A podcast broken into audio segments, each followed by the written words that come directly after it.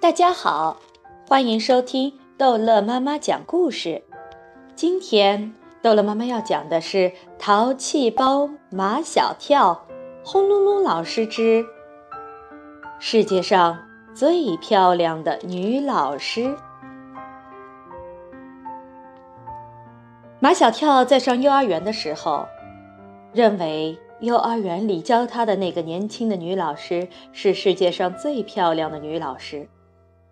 很多小孩不愿意上幼儿园，可马小跳最喜欢上幼儿园。一个很重要的原因，就是因为马小跳喜欢这位漂亮的女老师。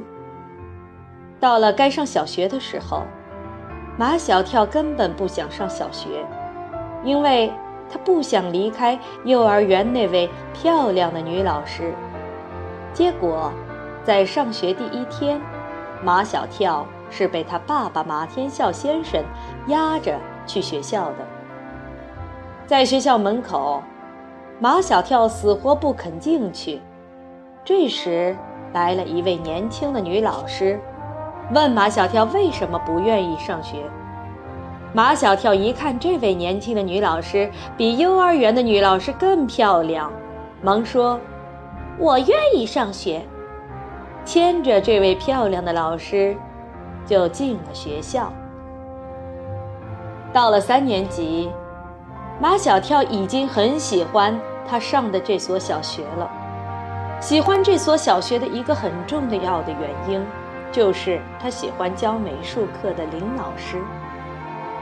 这位林老师，就是一年级的时候马小跳牵着他的手进了学校的那位老师。每当马小跳向别人炫耀他的学校时，他都会强调一句：“我们学校还有一位全世界最漂亮的女老师哦，她教我们美术课。”有一次，他把这话向住在对面楼上的高大伟讲。高大伟说：“他们学校教音乐的张老师，才是世界上最漂亮的女老师。”结果。马小跳就和高大伟打起来了。高大伟已经读六年级了，足足高出马小跳一个头，力气也比马小跳大得多。马小跳被他打得鼻青眼肿，他宁死不屈，一遍又一遍地高呼：“林老师是全世界最漂亮的女老师。”高大伟把马小跳的两只手反剪在背后。要他说：“林老师不是全世界最漂亮的女老师。”马小跳豁出去了，仍然高呼：“林老师是全世界最漂亮的女老师。”高大伟不敢打马小跳，他知道马小跳的犟脾气，就是打死他，他还是会认为林老师是全世界最漂亮的女老师。高大伟见把马小跳打成了熊猫。心里有点害怕，怕马小跳让爸爸妈妈去找他，就捡好听的说：“马小跳，我刚才是跟你闹着玩的。教我们音乐的张老师长得像猪八戒，教你们的美术的林老师才是世界上最漂亮的女老师。”真的？马小跳暂时忘记了他的伤痛。高大伟说：“千真万确。”马小跳跟高大伟来了个真诚的拥抱，至少马小跳是真诚的。他们和好如初，又是一对好朋友。他对高大伟发誓说，他绝不向任何人说是高大伟把他打成熊猫的，就是跟他爸爸妈妈也不说。马小跳虽败犹荣，连他高大伟都不得不承认林老师是全世界最漂亮的女老师。鼻青脸肿的马小跳回到家，进门就对爸爸妈妈说：“他是走路不看道，撞了树干上。”他妈妈头脑比较简单，百分之百的相信了他。他爸爸马天笑先生头脑比较复杂，半信半疑。第二天，马小跳鼻青眼肿的来到学校，张达、毛超、唐飞看见了，都说要为他报仇雪恨。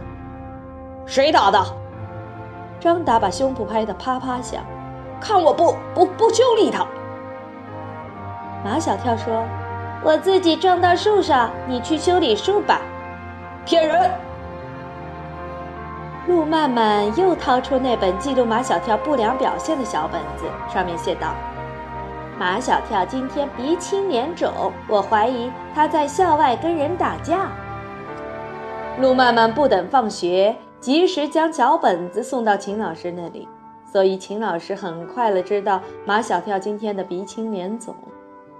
秦老师看一眼鼻青脸肿的马小跳。拉长声音问道：“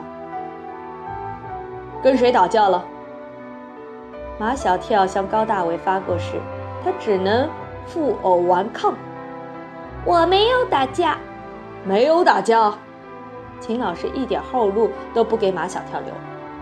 你别跟我说你是撞到树上。马小跳说：“我是撞到树上了。怎么撞的？说详细一点。”马小跳开始编故事。昨天下午放学，我走在路上，脑袋里一直在思考一道数学题，就没看见前面的树，一头撞了上去。办公室里的老师都笑起来，只有林老师没有笑。教马小跳班数学的钱老师揣着茶杯，笑眯眯地走过来。马小跳。你能不能给我讲讲，你昨天在路上思考的数学题是一道什么样的数学题？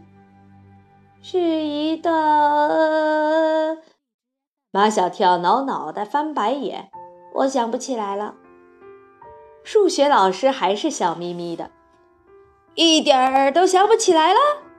马小跳说：“被树一撞，人都被撞傻了。”数学老师像会变脸，刚才还咪咪笑的，现在脸上一点笑容都没有了。我看，你这会撒谎，一点都不傻。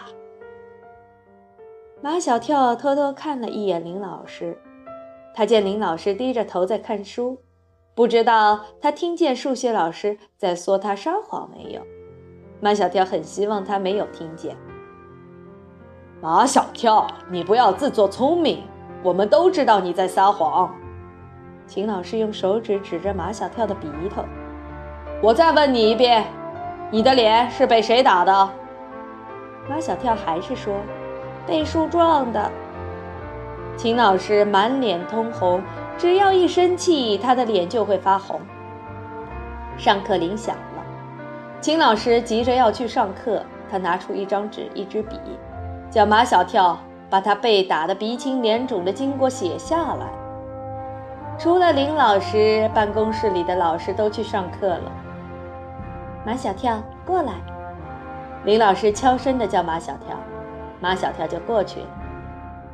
林老师伸出手来，在马小跳肿起来的嘴唇上摸了一摸，他的手指很凉，摸在受伤的地方很舒服。疼吗？马小跳点点头，又摇摇头。马小跳，你真的是被树撞伤的吗？马小跳低下了头。林老师把马小跳向他身边搂了搂。马小跳已经闻到了从他身上散发出来的淡淡香味。我知道马小跳不是个撒谎的孩子。马小跳，你看着我的眼睛，告诉我究竟发生了什么事情。马小跳看着林老师的眼睛，他相信这是世界上最美丽、最善良的眼睛。马小跳从来没有经历过这样叫他难为的事情。面对这样一双眼睛，他是应该说真话，可是他向高大伟发过誓呀。马小跳想不出两全其美的办法，痛苦地揪着他的头发。有生以来。他第一次有了这样的感受：做人真难，做好人难上加难。好了，这一集的故事就讲到这儿结束了。欢迎孩子们继续收听下一集的《淘气包马小跳》的故事。